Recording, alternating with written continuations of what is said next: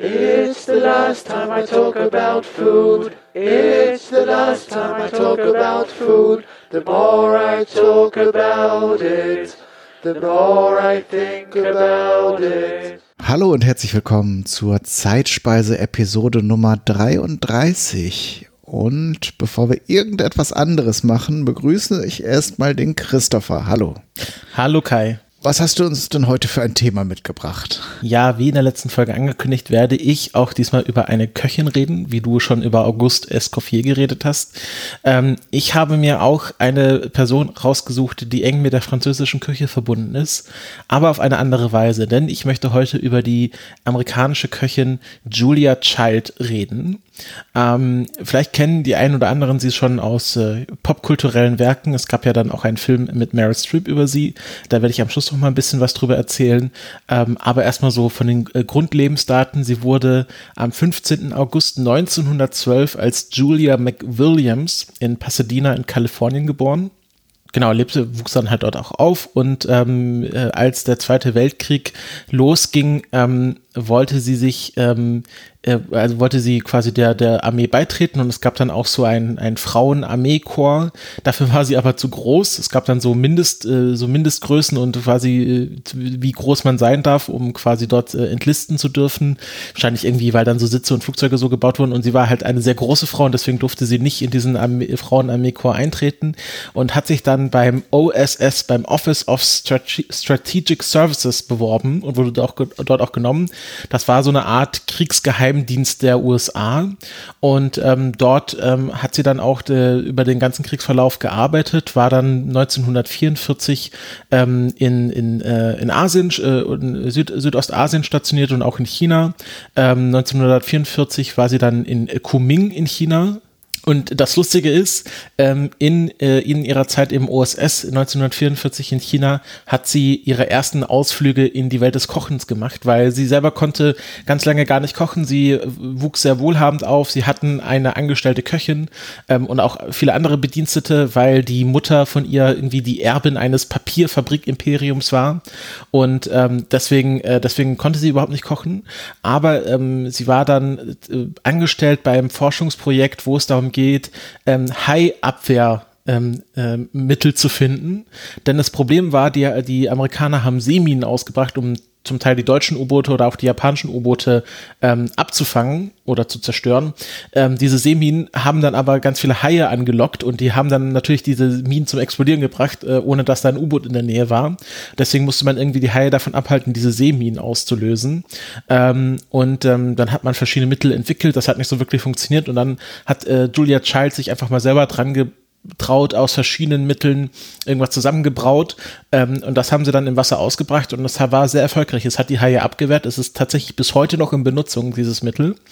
Und ähm, ja, so in ihrer Biografie wird das dann so als der, der erste, der erste Kochversuch von Julia Child ähm, äh, benannt. Ähm, im OSS äh, lernte sie dann auch ihren späteren Mann Paul, äh, Paul Child kennen, ähm, der auch äh, Mitglied des OSS war. Ähm, und die haben dann 1946 geheiratet und seitdem heißt sie dann auch Julia Child. Er äh, ist dann ähm, dem äh, diplomatischen Korps der USA, also beziehungsweise dem United States Foreign Service beigetreten. Und ähm, äh, die sind dann nach Paris gezogen. Paul Child hat dort schon vor dem Krieg als Artist und Dichter anscheinend, also als Künstler und Dichter in Paris gelebt gelebt, also war halt auch ein sehr kultivierter Mann, der fotografiert hat und äh, sich auch kulinarisch sehr gut auskannte. Und Julia Child beschreibt halt ihre Zeit in Paris als ihre kulinarisches Erweckungserlebnis. Sie berichtet davon, dass sie das erste Mal Austern und ähm, Sol à la Meunière ge äh, gegessen hat. Äh, Kai, weißt du, was Sol à la Meunière auf Deutsch heißt? Ich nee, hoffe, ich habe es nicht. Scholle Müllerin Art. okay. Genau, und das war für sie so das erste Mal, dass sie so wirklich ähm, Genuss am Essen hatte oder dass sie halt erkannt hatte, dass sie sich sehr für Essen interessiert und auch für das Kochen interessiert. Und ähm, sie hatte in Paris nicht selber so einen richtigen Job, also sie war halt klassische Hausfrau, wie man es halt damals in den, in den 40ern, 50ern halt war. Ähm, und hat sich halt in Paris auch mega gelangweilt, weil sie hatte wenig Bekannte dort, sprach auch nicht sehr gut Französisch oder ja, wahrscheinlich dann immer besser, aber am Anfang halt noch nicht so gut Französisch. Und ähm, ähm, ja, äh, wusste jetzt nicht, was sie genau tun sollte. Und dann hat sie halt beschlossen, dann macht sie doch mal eine Kochausbildung. Und hat dann äh, angefangen an der bekannten Kochschule La Cordon Bleu, also dem blauen Band, ähm, zu mhm. studieren. Ähm, oder was heißt zu studieren, das war halt so eine sehr praktische Kochschule. Ähm, sie war dann erst in einem Kurs für, für Hausfrauen, wo sie dann Sachen gelernt hat, wo sie meinte, das kann ich ja schon längst irgendwie ein Ei kochen oder so und dann ähm, ist sie quasi in den Männerkurs gewechselt, wo hauptsächlich irgendwelche amerikanischen GIs äh, kochen gelernt haben. Ähm, und dort hat sie auch tatsächlich 1951 einen Abschluss gemacht. Ähm, und trat dann dem Frauenkochclub La Cercle de Gourmet bei, wo sie dann ihre zukünftigen ähm, Kochpartnerin Simone Beck und Louise, Louise Bertol diese französischen Namen äh, komme ich nicht so ganz hinterher. Ich habe sie extra in Lautschrift aufgeschrieben. Also Don't Sim get me started. Ja, Sumin, äh, Simone Beck und Louise Bertol ähm, hat sie dort kennengelernt in diesem äh, Circle de Gourmet. Ähm, Simone Beck hat, hat auch einen Abschluss von La Cordon Bleu. Ähm, und die drei oder also Simon Beck und Louis Bertol hatten oder Louis Bertol hatten schon angefangen an einem Kochbuch über die französische Küche zu arbeiten, zu arbeiten, was sich speziell an amerikanische Frauen richtet. Und ähm, ja, sie haben dann halt äh, Julia Child mit in, in die, ihren Kreis aufgenommen und haben dann, äh, um quasi diese Rezepte zu testen, ob die dann für amerikanische Hausfrauen tatsächlich geeignet sind, eine informelle Kochschule aufgemacht, L'École des Très Gourmands, Gourmands also die, äh, die drei äh, Gourmets. Und ähm, das war dann tatsächlich in Julia Childs Küche, hatten die dann halt so Kochkurse für so Hausfrauen von anderen amerikanischen Diplomaten und, und Militärs oder so. Also äh, waren ja viele Amerikaner zu der Zeit in, in Paris stationiert. Ähm, und denen haben sie halt das Kochen beigebracht und haben so ausprobiert, ob diese französischen Rezepte auch von Amerikanern verstanden werden. Genau, also sind dann nach, nach Cambridge umgezogen und ähm, ja, sie hatte dann halt nicht mehr einfach den Zugriff auf, auf die französische Küche im Original und hat dann die nächsten zehn Jahre dazu genutzt, ähm, weiter an diesen Rezepten zu forschen und auch äh, diese französischen Rezepte praktikabel ins Englische zu übersetzen und ähm, genau, haben dann halt, sie hat dann wirklich halt zehn Jahre nur ähm, diese Recherchearbeit und Schreibarbeit gemacht und hat, hat da wirklich sehr viel äh, einfach Zeit investiert, diese ganze französische Küche für den amerikanischen Markt zu perfektionieren. 1963 ähm, haben sie sich dann ein Haus in der Provence gekauft, äh, auf einem Grundstück, was äh, Simon, Simon Beck gehörte. Und ähm, dort haben sie dann, also alle drei Frauen, weiter in diesem Kochbuch gearbeitet. Ursprünglich sollte es ähm, über den Verlag Houghton Mifflin veröffentlicht werden. Dem war dann aber das, äh, das Manuskript, was sie eingereicht haben, viel zu enzyklopädisch. Ähm, und er meinte, naja, die amerikanischen Hausfrauen, die wollen doch gar nicht so komplizierte französische Küche, die wollen einfach, was schnell geht und irgendwie so einen Kniff hat und Mehr wollen die gar nicht. Und das war halt nicht das, was, was äh, Julia Child und ihre Autorinnen, Kolleginnen haben wollten. Und deswegen haben sie sich an einen anderen Verlag gewandt und 1961 über den Alfred A. Knopf Verlag ein 726-seitiges ähm, Werk veröffentlicht, Mastering the Art of French Cooking. Ähm, 1970 wurde dann der zweite Band veröffentlicht. Es waren ursprünglich fünf Bände geplant, ähm, von dem glaube ich drei erschienen sind. Ähm, und was jetzt äh, Mastering the Art of French Cooking so besonders gemacht hat, ist, dass sie äh, zum einen mit sehr genauen Anweisungen gearbeitet haben. Also sie haben sehr genau beschrieben, was man machen muss bei den einzelnen Rezepten. Und da steht halt nicht so drin, so der Klassiker, so blanchieren Sie den Spargel und dann weiß man nicht, was blanchieren heißt, sondern wird halt genau erklärt, okay, was ist blanchieren, was muss ich tun, wie lange, wie muss es aussehen, was, was muss man beachten. Sie haben mit sehr genauen Maßangaben gearbeitet und sie haben versucht, ähm, alle Gerichte so authentisch wie möglich wiederzugeben, aber gleichzeitig quasi das an, den Ameri an die amerikanischen Eigenheiten anzupassen. Zum Beispiel war es Julia Child wichtig, dass ähm, mehr Brokkoli im Kochbuch vorkommt, weil Amerikaner es erwarten, dass immer eine Beilage von Brokkoli gereicht wird. Und Brokkoli ist halt in der französischen Küche kein übliches Gemüse. Und solche Sachen haben sie dann angepasst ähm, und dann halt auch quasi Waren ersetzt durch Waren, die man halt einfach im, damals im Supermarkt kaufen konnte in Amerika. Sodass das auch, wenn die Hausfrau das dann liest, einfach das einfach einkaufen konnte und nachkochen konnte. Und Julia Child war es auch wichtig, dass ähm, es auch äh, Anwendungshinweise gibt für Leute, die mit Küchengeräten arbeiten, also zum Beispiel einem Standmixer. Das war in der französischen Küche damals sehr verschrien, dass man äh, mit, äh, nicht einfach nur mit der Hand gearbeitet hat und zum Beispiel irgendwie die Sahne nur mit der Hand geschlagen hat. Ähm, und äh, für Julia Child war es aber dann extrem wichtig, dass dann auch erklärt wird, okay, wie muss ich das machen, wenn ich zum Beispiel einen Standmixer verwende, sodass dann die amerikanische Hausfrau jetzt nicht anfangen muss, alles mit der Hand zu machen, weil sie eh schon kaum Zeit hat.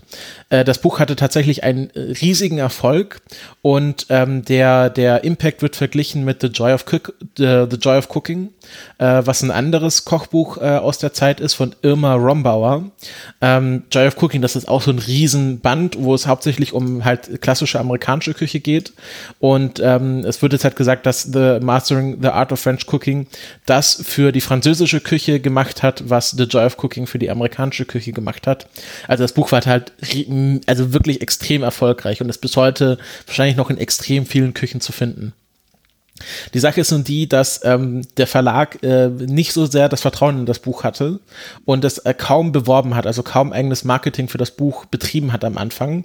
Deswegen ist Julia Child einfach selber in ganz vielen so Talkshows und Fernsehshows aufgetreten, um ihr Buch zu bewerben und hat dann halt auch immer so, wie man das halt macht, kommt eine Köchin vorbei, dann kocht man mal was, mal was gemeinsam und ähm, äh, da, äh, darauf wollten einfach die Zuschauer mehr von ihr sehen. Also die fanden die einfach super sympathisch, ähm, sehr unkompliziert, ähm, kaum irgendwie selbstdarstellerisch, hat sie da einfach gekocht und ich glaube, es ging irgendwie tatsächlich, sie hatte mal in einer Sendung ein Omelette zubereitet, also was man heute ja wahrscheinlich erkennt, aber wahrscheinlich damals in der amerikanischen Küche ähm, noch nicht so weit verbreitet war. Und darauf hatte der Sender, ähm, also was heute PBS ist, also so eine Art öffentliches Fernsehen, damals ist es noch nicht PBS, aber das ist daraus hervorgegangen, hatte so viele Zuschriften, dass sie dann einfach ähm, eine eigene ähm, Sendung mit ihr gemacht haben, hieß The French Cook und lief vom 2. Februar 1963 bis zum 14. Januar 1973, also zehn Jahre.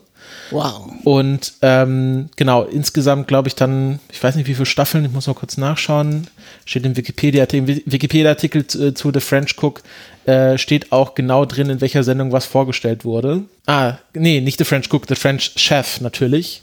Genau, es gab genau zehn Staffeln, a so äh, zwischen 20, genau 22 und 23 Folgen. Ähm, alles in Schwarz-Weiß natürlich. Und ähm, äh, genau, es fängt an mit der ersten Folge Beef Bourguignon, dann French Onion Soup, geht dann so weiter und so weiter. Und ich glaube, das letzte Gericht, was vorgestellt wird, ist Puff Pastry to go also äh, Blätterteig ähm, on the go. Ähm, und äh, genau, das war auch äh, für, für, das zweite, für den zweiten Band sehr wichtig, weil im ersten Band haben sie noch keine Croissants oder generell Blätterteig erklärt. Und für Julia Child war damit quasi das Werk unvollständig. Man kann die französische Küche nicht umfassend beschreiben, wenn man nicht über Croissants redet, natürlich. Ähm, Genau, und das ist auch ganz lustig, der im, im Vorwort zur, zum, quasi zum ersten Band steht, das Buch ist quasi bringt die, Ameri die französische Küche dem servantless American Cook nahe, also dem dienerlosen amerikanischen Koch, weil sie der Meinung war, dass die französische Küche ja nur funktioniert, wenn man ganz viele Diener hat, die für einen kochen, weil das sonst viel zu aufwendig ist. Und sie nimmt halt quasi diese sehr aufwendige französische Küche und bringt es der einfachen amerikanischen Hausfrau nahe. Und ich spreche explizit halt von Frauen, weil klar, 60er, 50er Jahre war halt Kochen hauptsächlich gerade in so kleinen Familien oder der normalen amerikanischen Familie Frauenarbeit. Und ähm, sie war auch eine, würde ich sagen, ein, ein, ja, eine Identifikationsfigur für viele Hausfrauen, weil ähm, 1963, äh, das war jetzt noch vor der ersten Welle des Feminismus und das Fernsehen hat einfach noch nicht quasi die, den Lebensalltag von normalen amerikanischen Hausfrauen dargestellt. Und dadurch, dass diese Sendung komplett am Stück produziert wurde, also damals hat man noch nicht geschnitten. Man hat quasi gesagt, okay, man stellt eine Kamera auf und jetzt guckt äh, Julia, also es kocht Julia halt einfach mal ein Omelett. Und dann spritzt sie daneben oder der Löffel fliegt ihr aus der Hand oder es tropft irgendwas und die Küche sieht aus wie Sau. Und das haben sie halt einfach alles so drin gelassen. Auch Versprecher, wenn sie sich mal versprochen hat, alles wird alles drin gelassen.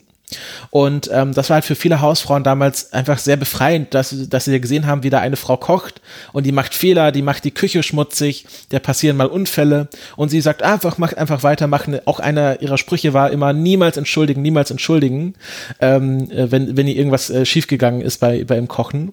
Und das war halt, äh, sie, dadurch war sie halt eine extreme Identifikationsfigur für sehr viele Frauen äh, der Zeit, die halt einfach jeden Tag kochen mussten, weil sie halt, äh, weil halt von ihren Männern erwartet wurde, dass das Essen auf dem Tisch steht. Ähm, Genau, äh, ihr Mann Paul hat ihr dann auch quasi, hat dann auch ein, äh, ein Küchenset entworfen. Also der, die, der, das Set, wo dann quasi die Sendung gedreht wurde, war tatsächlich ihre eigene Küche. Ähm, aber die wurde natürlich so umgebaut, dass man dort halt eine Fernsehsendung auf, aufnehmen konnte. Also es gab irgendwie professionelles Licht, es gab irgendwie drei Kamerastellplätze, es gab irgendwie einen Gasherd und einen Elektroherd. Aber die ganzen Küchengeräte, die in der, in den, quasi in dieser Sendung vorkamen, waren die normalen Küchengeräte, die Julia Child einfach zum Kochen benutzt hat. Ähm, sie sagt auch immer, sie hatte der, der Ofen, äh, die Tür vom Ofen hat auch immer so ein bisschen gequietscht und das hat sie, äh, hat sie nie reparieren lassen. Das war dann halt ihr Ofen, wo die Tür immer ein bisschen gequietscht hat. Ja, irgendwann ist es dann halt Markenzeichen. Genau, ne? irgendwann ist es Markenzeichen. Und ähm, genau, die Küche steht heute, wenn man sich die anschauen will, im ähm, Museum of American History, also im Smithsonian. Und ähm, genau, ist, ist äh, eine, ja, eine der wichtigsten Fernsehpersönlichkeiten der, der amerikanischen Geschichte. Ähm, wurde dann auch mit, mit einem, einem Arsch voll von Preisen ausgezeichnet, also so bis hin zur Presidential Medal äh, of Freedom, also so der höchsten Auszeichnung, die man so als Zivilist in den USA bekommt bekommen kann. Ähm, äh, genau, und starb dann äh, 2004, zwei Tage vor ihrem 92. Geburtstag. Ähm, ist es überliefert, dass ihr letztes Gericht französische, französische Zwiebelsuppe war.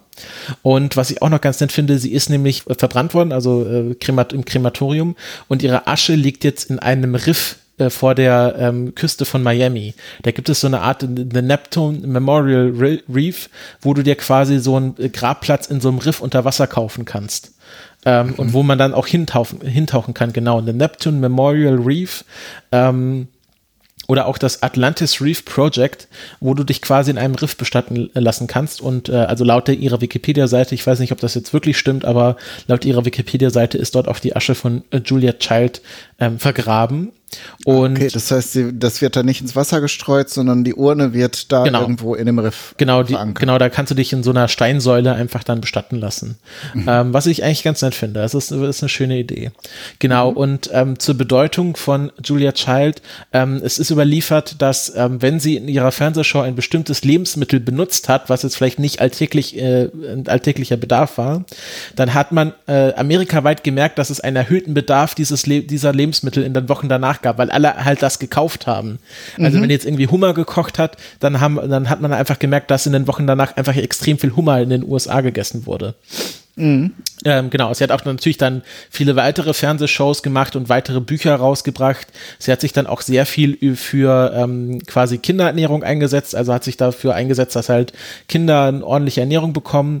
Ähm, The, The, French Chef war auch die erste Sendung im äh, amerikanischen Fernsehen, die ähm, für Gehörlose untertitelt wurde was dann auch noch ganz lustig ist, sie wurde dann kritisiert dafür, dass sie so viel Butter in ihren Gerichten verwendet oder so viel Fett. Klar, französische Küche. Die, ja, drei, die drei Geheimnisse der französischen Küche, Butter, Butter und Butter. Ähm, und äh, sie hat dann gesagt, was ich auch ein ganz schönes Zitat finde, sie hat Angst, dass es eine, dass es jetzt eine Angstwelle äh, vor Essen gibt. Genau. Ähm, wo ist denn hier das genau, genau, äh, genau. She addresses this criticism throughout her career, predicting that a fanatical fear of food would take over the country's dining habits and that focusing too much on nutrition takes the pleasure from enjoying food. Also sie war halt äh, wirklich ein Genussmensch, ähm, der sich schon darum gekümmert hat, dass zum Beispiel jetzt Kinder quasi kulinarisch ausgebildet werden, würde ich sagen. Aber sie hat jetzt nicht sehr viel Wert darauf gelegt, dass es besonders gesund war. Also sie hat halt mehr auf den Geschmack geachtet. Ähm, und äh, genau, 2004 ist sie gestorben. Und ähm, was sie dann nochmal quasi über ihr, ihre Lebenszeit dann nochmal ein bisschen bekannter gemacht hat, war ein Blogprojekt von Julie Powell, das 2002 gestartet ist. The Julie Julia Project. Und Julie Powell war einfach ein, ich sag's mal salopp, eine normale Person. Ähm, die hat, äh, hatte so einen, glaube ich, ziemlich tristen Office-Job. Die hat, glaube ich, für eine, eine, Versicherung gearbeitet, die sich explizit für äh, mit Opfern von 9-11 beschäftigt hat, also sehr tristen Tagesjob. Und hat dann angefangen zu kochen. Und ähm, ihr großes Vorbild war halt Julia Child. Und dann hat sie sich vorgenommen, in einem Jahr alle Rezepte aus ähm, Mastering the Art of French Cooking nachzukochen. Also in einem Jahr 365 Tage, 524 Rezepte nachzukochen kochen und das in ihrer kleinen Apartmentküche.